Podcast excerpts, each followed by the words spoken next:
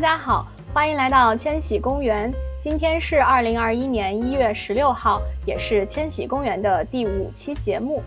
千禧公园是一档由两位居住在美国的女青年所主持的音频播客，这里的一切都将围绕着我们的生活徐徐展开。希望你会对我们的故事有所期待。我是节目的 host Grace，目前居住在芝加哥。我是 co-host Ella，目前居住在加州。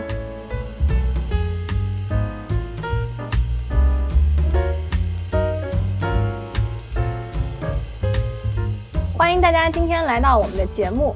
今天我们的主题是聊一聊我们的外婆。我和 Ella 通过之前录制我们的播客，发现我们有很相似的成长经历。其中一点就是我们年少时期都和外婆生活在一起。在往期聊到外婆的时候，我们俩都有很多感动，所以我们决定专门开一期来聊一聊我们的外婆。嗯，我外婆听到该激动死了 因为和外婆的故事呢实在是太多了。呃，在制定提纲的时候呢，我们决定每个人挑选和外婆的三件事来展开这一期的内容。嗯，那首先呢，在我们开始各自的故事之前，我们要不要先来介绍一下各自外婆的年龄以及我们和外婆一起生活的时间段？好，我外婆年龄大概是在八十七 到九十之间。哎呀，外婆，对不起啊，嗯，应该是应该是八十七岁。嗯，她和我们家住的还蛮近的。我一般就是如果在杭州的话，就会骑车就去外婆家各种蹭饭啦、住啦。如果我妈不要我的话，哦，你们有没有住在一起过，还是说一直都是分开住的？有啊，就是我小的时候，因为学区，我的学区是在外婆家那边，所以就是我上小学、幼儿园都都在外婆家那个学区上的，所以就离外婆家比较近。然后我一下课了，我爸妈没时间来接我啊，就是我外公外婆来接我。然后要是他们再懒一点，我可能就过夜了，就在外婆家住着。对，经常就是在外婆家住，和我哥哥两个人，我表哥。哦。我的外婆是我外婆，今年是九十二岁，嗯，因为我妈是老三，所以我的外婆可能会比同龄人的外婆要年长一些。嗯，我外婆和我们家住的时间比较长。我幼儿园的时期，我外婆是阶段性的住在我们家，就是有需要的时候，她会来我们家住一段时间，然后照顾我。然后后来我外公去世，嗯，我小学三年级开始，我外婆就搬到我们家。就和我们生活在一起，所以我和我外婆生活的时间就很长，呃，从我小学一直到我大学毕业出国。当然，我大学就离家去上大学了，呃，但是假期回来，他还是在我们家，所以我感觉我和外婆就是生活的时间算是挺长的。嗯，那你这个生活时间比我的长，我们没有就是每天都在那里住，可能就是一个礼拜有个四天左右那样。哦，可能周五或者周六周日，我妈把我接回去上课的时候，会在我外外公外婆家住。嗯，对。那我们要不要从你开始来展开你的和外婆的故事？嗯，就是我在想，就在回忆我和外婆以前的事情的时候，我就觉得，哎，这个记忆非常的支离破碎，特别是我外婆照顾我那个阶段的记忆是比较零碎的点。因为那个时候我还小嘛，所以可能记事不那么全面。记得比较全面的事情是我照顾外婆的事情。这个点好新奇。对对，我先说外婆照顾我的事情好了，就是因为小的时候在我回家住嘛，然后就觉得外婆是无所不能的。对，因为每次回家第一件事情是什么？就是吃啊。然后外婆深知我这一点，所以我几乎就是每天放学回家，嗯，我外公接我放学回家就都会有吃的，就各种就各种不同的吃的，因为我外婆是山东人嘛。所以面食吃的比较多。对你上次说过一下。对我们家吃面食，各种面条啊，什么饺子啊、包子啊，就都是外外婆做的，很少出去买，除非我特别馋，比如说生煎包啊什么的，会出去买一下。不然的话，就是我每次回家，如果是面条，那一定是手擀面，就是外婆做的。味觉的记忆。对，嗯，我记得特别清楚的是，我必点的一碗面是我外婆做的黄鳝雪菜面。就是它是啊，有黄鳝，然后有雪菜，然后还可能有时候会加一点那种冬笋啊，或者是春笋那样子，然后就特别的鲜美。然后那个面，我觉得是精髓，因为它是手擀面。对我特别喜欢吃那种手擀面，我不喜欢吃特别细、没有嚼劲的那种面条。我也是。哇，这个面听着就好高级啊！在杭州，其实你去一些小吃店可以吃到，就它是还蛮经典的，就像片儿川一样，是一道非常地道的，家家户户都会做的。但是我对片儿川还好，因为片儿川怎么说呢？我外婆不经常做，嗯，但是她经常做的是那个雪菜那个黄鳝面，那个面是我每次只要我一饿了，就是想要吃东西的时候，我就会想起的那碗面。而且，嗯，我记得特别清楚的是，就是因为小的时候我爸妈其实不太管我，就看电视这件事情。我正好待会儿要讲一件我爸妈管我看电视这个事情。哦，因为我在我外婆家，所以我爸妈也管不了我。对，然后我外婆就也不管我看电视这件事情，所以就会导致我吃饭的时候就在看电视。这个习惯非常不好，但是我小的时候经常这样子，就是我会把那个面，就是拿一个凳子端到电视机面前，然后坐在地上吃。就给自己搭个小桌子，然后你坐在地上。对对对，没错没错。我不喜欢在那个饭桌上吃那个面，我就喜喜欢就是一边看着电视啊，然后就一一边嗦我的面条。我觉得这个是一想到外婆就能联想到那碗面。我觉得我外婆嗯，在我的记忆深处的嗯一个非常一个非常特别的事情，因为没有人 做过那个黄鳝雪菜面好吃过外婆做的。就现在，我其实那个味道和那个记忆非常的模糊，就像我刚才说的，但是那个画面还在，那碗面的那个画面就是它黄黄的嘛，和我在吃面的那个场景，还有外婆在那个厨房里做面的那个场景，就热腾腾的那个场景，就感觉就是还是非常的生动的，在我的脑海当中。我能想象你拿个小椅子。然后坐在地上，我就觉得有一个很可爱的画面感。那你外婆现在在做这道菜的时候，那个味道会勾起你的记忆吗？我已经好，我已经八年没有回国了耶。这件事情，我上大学就很少吃这个面了。我想想，都已经起码十多年了吧。嗯，外婆渐渐的也不做这个菜了。嗯，确实，现在因为年纪慢慢变大嘛，嗯，每次妈妈问我说：“哎呀，家里做菜谁最好吃？谁做的菜最好吃呀？”我都会说外婆。虽然就是我我舅妈呀，我大阿舅呀，然后他们做菜其实都蛮好吃的，但是不知道为什么，就是我就是觉得外婆做菜最好吃，求生欲很强呀。对，嗯。你可以学着做那个鳝鱼面，再做给米娅吃，把这个味道传承下去。嗯，我要问问我外婆到底是，其实你让她说，可能就啊，你把什么炒一炒啊。就是我有问过她做那个春笋，问过，她就讲的特别简单，她说哎呀很简单呀，巴拉巴拉的。但是就是我觉得那是一个习惯和那个记忆，就像你说的记忆深处的那个味道。对对对，那那。我的那碗面是我记忆深处的味道，是我对外婆算是 number one pick 的点吧。就是如果你要问我的话，那你记忆深处最难忘的一件事情是什么？我在准备我的脚本的时候，我是想按照时间线，就是我小时候到我少年，再到我高中，嗯呃各个时间段挑一件来讲。但是我发现小时候的记忆就特别的模糊，就没有那么清晰。对，嗯，尤其是我外婆那段时间，她是阶段性的在我们家。但是有一件事情呢，就是我特别记忆中特别深刻的是，我小时候，嗯，我家住的那个院子后面不知道有个什么工厂，反正经常有人赶着一群山羊会路过我们家那个大院的门口。我小时候看到那些山羊，就会觉得，哎，就小小孩子嘛，就会很感兴趣，就会很想去看，很想追着那个山羊。但是那个时候我又很小，就感觉追不上。我外婆呢就会背着我，就跟着那个山羊会走一小段，就让我看那个山羊。哦，那我记得那会儿是走一节会有一个小的那个下坡，就是下坡路。一下了那个坡呢，那个羊赶羊的人就会把那个山羊赶得很快，就走得很快，然后一溜烟就不见了。然后我就会在我外婆背上就会喊说啊，快追快追快追！然后我外婆就背着我去追那个羊，我记忆中特别深刻，就会小跑着，然后我就在她背上，然后就就吭哧吭哧，然后去追着那个羊。到现在就是呃具体的过于细节的东西，我其实是不记得了，但是我记得我一直在外婆背上，然后一颠一颠的去追那个羊，那一段的记忆一直是有的。然后山羊不见了之后呢，我外婆我还记得，我外婆就会告诉我说啊，明天又会有山羊来，你明天还能看到山羊，今天咱就不追了，反正就大概是这个意思。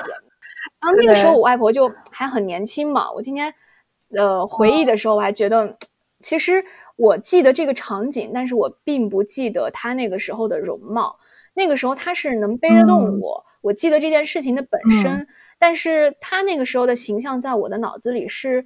相对一个模糊的状态，就对比他现在，我更加记得的是，其实是他现在的样子，就是他现在有一个很大的容貌上的变化。就是我现在，比如说我回想外婆脑脑子里第一时间跳出来的是他现在的一个老人的状态，腰也是弯的，没错，然后头发也是全是银色，然后牙齿也快掉光。就每次视频看到他，我的内心都会觉得有点伤感，就是觉得，哎，就外婆真的老了。他年轻的时候那种身体矫健的状态，其实我反而是没有太多比较清晰的记忆。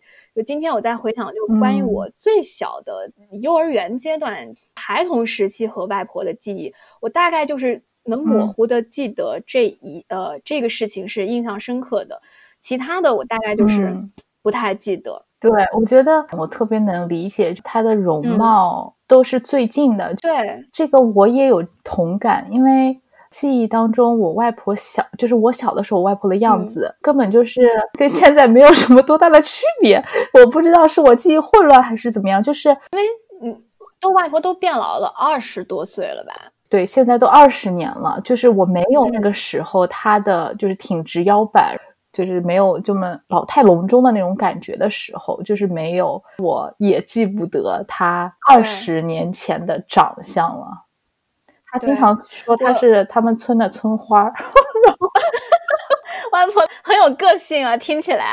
哦，我外婆是一个非常可爱的人，非常能跟得上这个时代，还蛮时尚的。她经常就是会来调侃我和我妈，然后调侃一下自己。啊，好可爱的老太太。嗯，这是她性格上的特点。对，个性挺好的。嗯嗯，那。我们要不要过渡到你来讲第二件事情？好，除了吃上面的东西，剩下的我对外婆的记忆是她身体其实不是很好哦，她的膝盖不是很好，所以她走路非常的慢，所以我没有任何的记忆，就是她背我，像你刚才说的，我刚才就非常的 shock，我就在想，哇塞，你外婆的体能好好啊，那应该是她。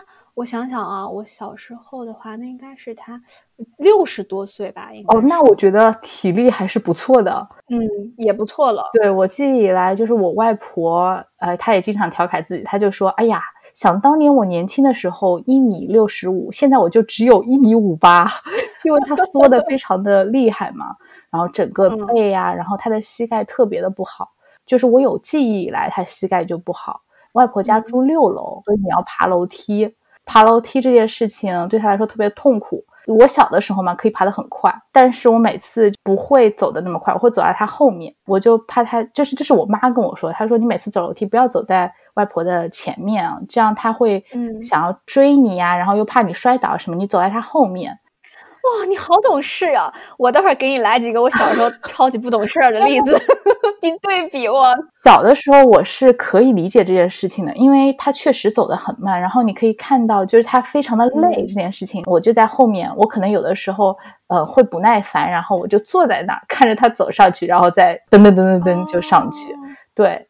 好乖的孙女啊！但是她很神奇的一件事情就是，她每天要给自己的任务就是我要走这个楼梯两次，锻炼对，类似于锻炼。然后我记得小的时候就是他会去打太极嘛，不管他膝盖就是多么不舒服啊什么，他会绑一个东西，然后就把我拎上，就一起早上去晨练。整个晨练可能也就就是在打太极的时间，可能也就半个小时到四十分钟，但是我们整一个来回需要花两到三个小时，而且就是在楼下的公园，原因就是因为他走的非常的慢。哦，对，我们如果是在楼梯上，那我就是在它后面。然后呢，如果是在平地上走路，走走在大路上，那我会牵着它，就是我就是这样挽着它，跟它一起走。那个时候你多大呀？小学、初中那样子。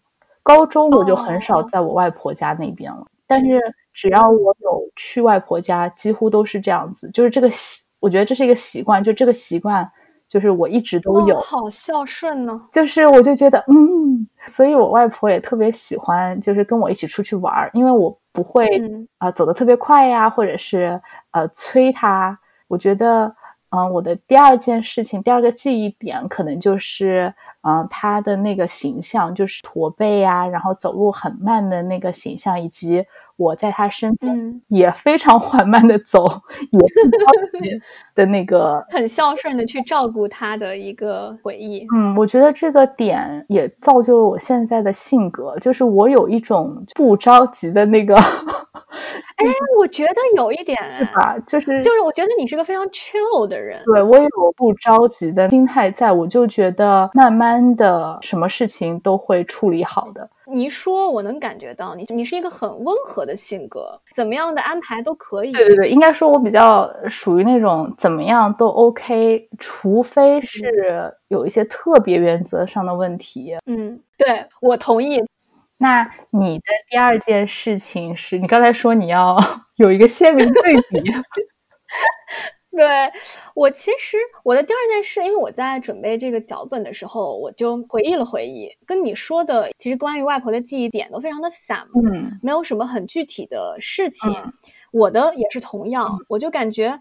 嗯，我的我准备的第二个点就不算是一些很具体的事情，我就想挑几件特别小的零碎的事情来讲。主要呢，我就想表达，其实外婆是我童年乃至少年时期的一个陪伴，就像一个好朋友一样，就是既是我的长辈，又是我的好朋友。嗯，比如说我上小学的时候，我妈是不让我吃零食的，所以我就没有零花钱。我平时就很羡慕那些可以自己支配零花钱的同学。但是那个时候，我外婆负责接我放学，嗯，我们一起就从学校门口走回家，会路过一个菜市场，嗯，然后呢，我外婆就会给我买一根我喜欢的那个冰棒，嗯，我记得是提子味的，我现在印象特别深刻，就是那个紫色的一是叫美国提子吗？对对对，好吃，我也很爱吃，五毛钱一根，我记得，我不记得多少钱了，但是我知道你说的那个是什么。边吃边走嘛，就一边回家，反正就快到家。有时候我还是没有吃完，我外婆就会提醒我说：“快点，快点，快快点吃，要到家了，不然回去你又要被你妈说。”这外婆做的真好。这个是一小件事。嗯，然后呢，我小学和初中呢是和我外婆，我们喜欢住在一间房里。嗯，晚上我一般小学九点就要上床睡觉。嗯，我外婆呢就会陪我。反正一到点就陪我去睡，嗯，然后我就会和外婆躺着在房间里聊天，就是开那个夜谈会，嗯，然后我妈有时候她会知道我们在聊天，嗯，她就会查房，嗯，她就会在窗户那儿听，嗯，有时候我和我外婆就聊得正起劲，我妈突然在窗户外一声呵斥：“赶快睡觉，别聊了。”哇，你妈也是个虎妈，是不是？我好像把我妈这个人设立的有点歪，在这个节目里。我觉得我外婆在我呃年少时期吧，一直对我特别包容。嗯，到我高中的时期，我还是走读，我一直大学之前我都没有住校。嗯，然后我每天中午都会回家吃饭嘛。我外婆那个时候就会中午恰好时间准点把饭端上桌，然后我一进门就可以吃热的。嗯，就高三的时候，我也不知道为啥，反正我就很，我印象中我是很挑食。反正什么都不喜欢吃，嗯，然后我外婆就为了就是让我多吃点嘛，因为那个时候也很好像压力很大，然后学业特别特别忙，对，然后我外婆就每天中午会给我蒸一个那个水蒸蛋，就那个我还还能吃下去。我爸妈白天上班嘛，中午他们是不回家的，只有我和我外婆在家吃饭。然后我记得她蒸的那个水蒸蛋，她从来就不吃一口，就全部都是留给我。嗯，接下来就到了我特别不懂事儿的地方啊，好的，就有时候。我我在学校嘛，有些中午可能有事儿，比如说问个题呀，干嘛就可能耽搁了。如果我在骑那个自行车回来，可能就时间特别赶，嗯，所以我就直接在学校食堂吃饭，嗯，就不不回家吃了中午。然后那个时候我不记得我是有手机还是没手机，我有我仔细的回想了一下，好像是有，又仿佛是没有，还是给自己找个借口。反正我就往往会忘了打电话回家去告诉我外婆我不回去吃了，嗯。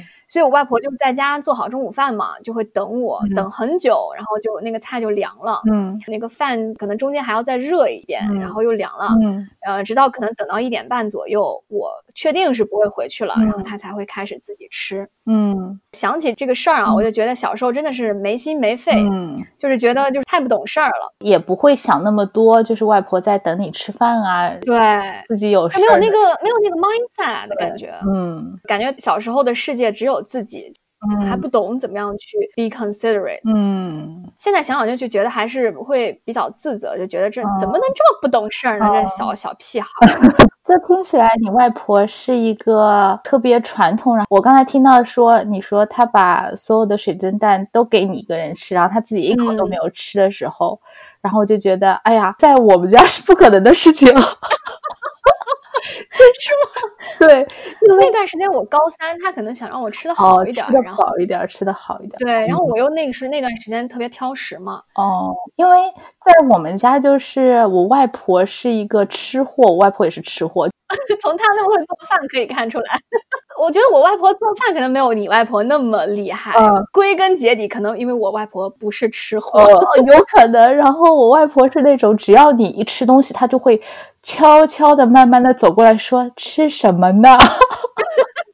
潜台词是我也要吃，对，没错。所以每次我妈去我外婆家，就都会给她带好吃的，然后她就特别开心。然后或者是我妈出去玩了，然后如果没有给她带吃的，她就会说：“哎呦，在外面都吃饱了，回来都不给我带点吃的。”就是 她是一个这方面非常直接的人，就是有什么说什么啊。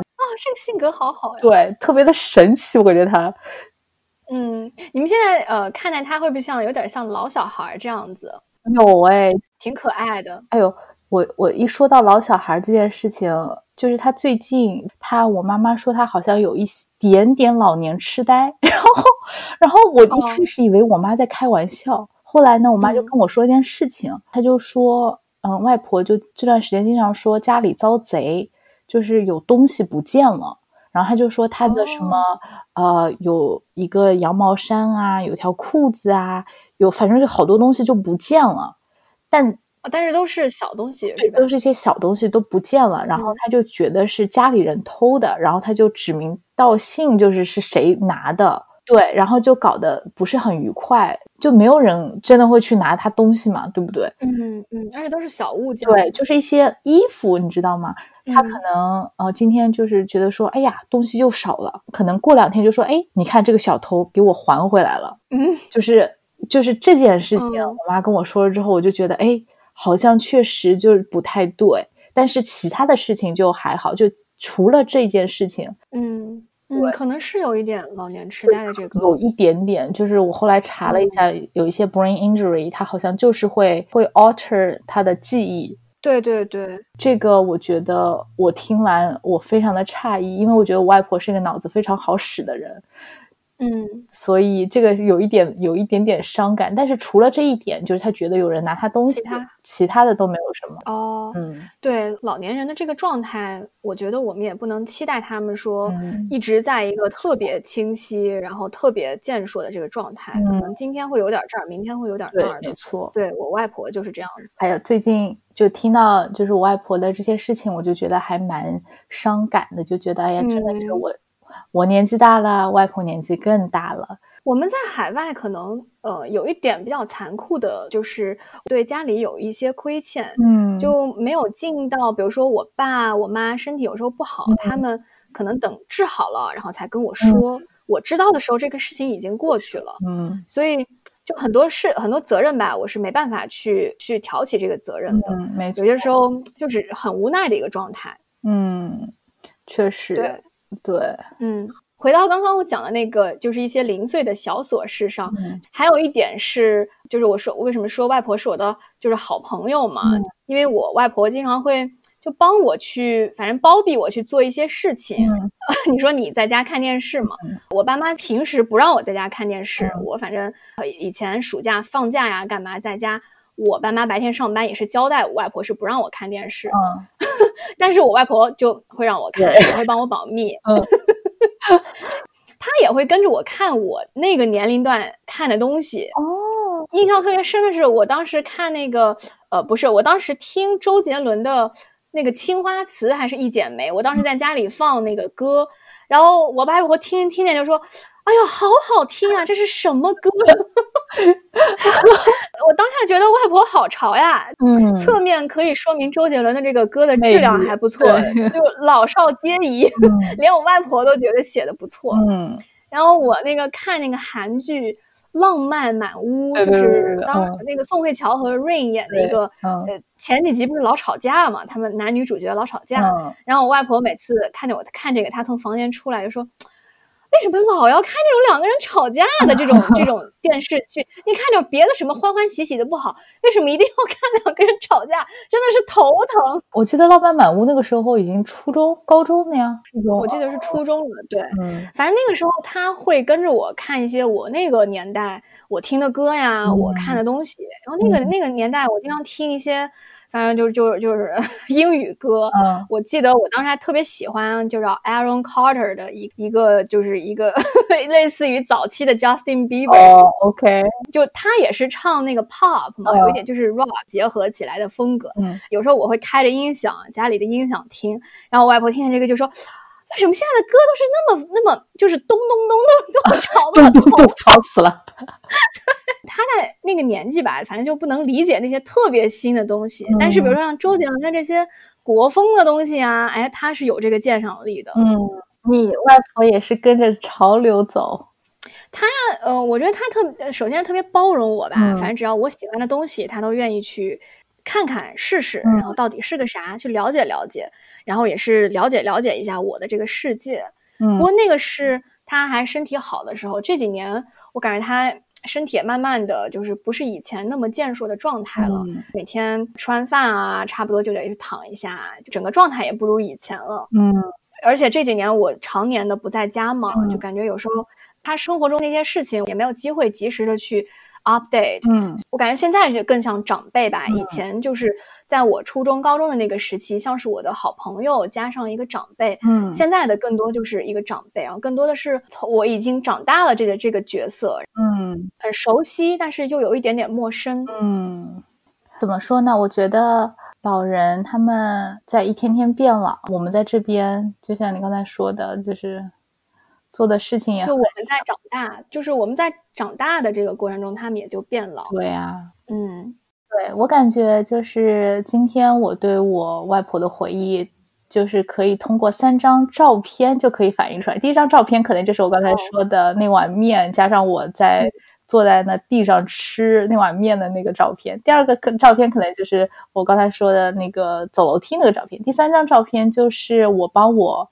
外婆，OK，我来描述一下，就是我外婆坐在凳子上，然后衣服都没穿，然后呢，我是站着，衣服都没穿，然后我帮她擦背，OK，哦，帮她洗澡是吗？对，我帮她擦背，这个画面，为什么这个画面让我印象非常深呢？第一，呃，非常的累，就是我，嗯，因为我外婆对于这个要求非常的高，就是搓背这件事情。哎，这个是你们杭州人的一个传统，是因为我问过他们没有这个习惯，可能是我外婆就小的时候，或者是外婆年轻的时候的一个习惯，然后等到她老了之后，她可能不搓就难受，所以只要我一有空，一没事。就他就让我给他搓背，哇，这是你什么时期干的事儿？高中还是大学？初中吧，就是一个礼拜。他说：“来来来来来，给我搓个背。”哇哦！对，然后就是，而且他对搓背这件事情要求的非常的细，很有执念。从那个耳朵后面开始，对，就不能有落下的，你知道吧？嗯。然后从耳朵后面开始，慢慢的搓到肩膀这边。然后然后肩胛骨下边，然后整个腰背，然后搓完之后，你就可以看到它后面这整一块都是红的，然后我就特别累，因为我就一直在那儿搓，而且他说那个你用力点儿，然后就是他如果看不到那些条条，你知道我说说什么吗？就是嗯。我会用那个专门的搓背的搓澡巾，然后给他搓，可能搓一顿就 费上我老大劲了。但是他非常的乐在其中，他就我每次搓完，他都会奖励我，一的是 就跟我妈妈说：“哎呀，我这个搓背搓的很好。”然后我就得到一份表扬，或者是就会到别的邻居那里说说我搓背搓的很好这件事情。哦，那你也太好收买了，给你灌几句蜂蜜，你就心甘情愿的搓背了。哎，好吧，能受到表扬也是不错的。这个搓背可能是一个礼拜有一次那样，然后还有一种就是要搓全身的，就是搓，比如说逢年过节了，我们那边我记得小的时候，我们那边有几个澡堂，我不知道你们那里会不会去澡堂这件事情。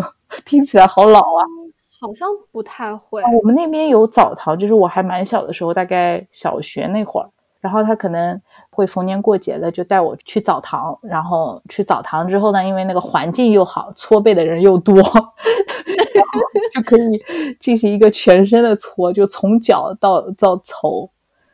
哦，那个是叫别人搓了，不是你搓了吧？我我搓呀，他哪能花钱找别人搓？对，就是那个澡堂里面是有专业的搓澡的人的，但是他不会花那个钱去找别人。对，外婆肯定不舍得花那钱。对对对，就是但是会有那个氛围，就是大家都在搓。嗯嗯，就是还蛮神奇的一个画面。但是后来澡堂就关了，就很少去那个澡堂洗澡了。对，现在好像没有那样的澡堂了，因为现在好像大家都觉得好尴尬，对吧？对我一开始去北方读书的时候，就是那个大澡堂，大家进去就烟雾缭绕的，就大家就是能看见的。我一开始特别不适应，我特别适应，因为我小时候我外婆就给我训练好了。我一开始去北方上学，觉得，哎呦，我的天呐，每次洗澡在门口深呼吸几下才进去，错，特别搞笑。我也帮我外婆洗澡，嗯，因为我外婆她老了，然后腰不好，嗯，我们家那个洗澡的地方是特别滑，那个瓷砖地上的瓷砖特别滑，她滑倒过几次，所以我们就不再让他一个人去洗澡了，嗯，就要不就是我妈帮他洗，要不就是我帮他洗，嗯，我最近几次回国，因为我妈有时候不在嘛，所以我就我帮他洗，嗯，我还觉得挺温馨的，从头然后到脚也是帮他搓一搓，然后洗完之后呢，嗯，帮他。支棱起衣服，然后让他穿一穿。嗯，因为我反而是很少帮我外婆去做什么事情。嗯，我外婆就总感觉我是读书的。嗯，反正我只要是在家里呃上学的那个阶段，就是从小学、初中、高中一直到大学。嗯，他。几乎没有叫我去做过什么事。嗯，我觉得他的概念里就是觉得我我就是读书的，就不应该要让我去做任何有关于家务的事情，或者是帮他做个什么事情。就感觉我外婆在这方面对我 有点溺爱。我最近回国帮她洗澡这个事儿，我还觉得想起来还挺温馨的。她会跟我妈说我洗的好，因为呢，我妈跟她洗澡就特别的 rush，哦，就是什么冲两下，可以了，可以了，可以了。可能她也帮我外婆洗了很多次嘛，然后。就就没有我洗的那么细致，然后外婆就会在说啊，我还挺细致的，然后还洗的特别好，让她特别舒服。嗯，对，这个是你说洗澡，我想起来。对，那你准备的第三件事情，印象深刻的是什么？嗯，我第三件事情呢，是我想讲一讲女工，就是我外婆是个很勤劳的人，嗯，她是生于那个年代，就是那种。困难年代的人，就是眼睛里面总有活，就一刻都停不下来。嗯，就在家里，他腰不好嘛，所以家里人都交代他不要弄家务。嗯，但是他每天早上起来就还是要，就是习惯性的扫扫这儿，扫扫那儿，然后整理整理这儿，整理整理那儿，就是总是觉得要做点什么。嗯，他那个年代的人，我感觉就什么都自己来。嗯，他的那个女工那块儿特别的好，就缝缝补补那块儿，而且我外婆是不用缝纫机，就全靠手缝的。哦。技术特别好，嗯，然后我从小呢就跟他在旁边学，所以我现在女工这块也特别好。虽然我虽然我大大咧咧嘛，就是风风火火的这种性格，呃，很难想象，但是我确实是我从小就可以自己缝衣服，然后钉扣子，那很厉害。嗯，然后来到美国呢，我可以自己改这个裤脚边。哎，你是买专业的那个缝纫机自己改吗？没有，我没有买那个 sewing machine。你是用手吗？对，全是手工，就是我外婆以前教我的那些针脚。这个厉害哎！对，就是我现在可以按照我自己的想法来修改裙子。哇，这个好厉害！我要拜你为师。就我可以锁边啊，收腰啊，还有比如说按照我自己的想法去收那个领子的边，然后去弄一个褶皱呀，什么都是完全没有问题。我小时候绣花呀、针脚那些都都还可以。哇，看不出来耶！就就是说我这个大大咧咧的性格嘛，但是还是继承了我外婆这个女工的手艺。嗯嗯。你说你外婆做饭是一等一吗？我外婆这个女工这块儿一等一，我倒没继承她做饭啊。也我外婆好像做饭也也一般吧，但是 这块儿女工这块儿真的是没得说，没得挑，继承下来真好。嗯，我如果以后我有女儿，我也会教她。我觉得这个特别好，因为就是有一种设计感，就是那种概念在你的头脑里面，就是我觉得这个还蛮好的。我以前还特别对那个服装，就是 fashion 那块 design 特别感兴趣，我也画一些草图什么的。嗯，我有我就开玩笑嘛，有一次跟我外婆说，我说，哎，我这个又又可以画画，然后又有你教我这个缝缝补补女工这块，可以当设计师的。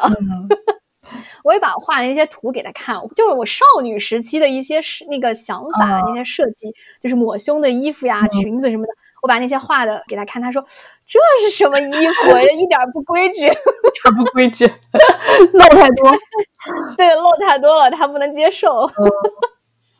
哎，反正就是很有意思。我觉得今天呃，我在准备这个脚本的时候嘛，就觉得这一期会挺有意义的，就是。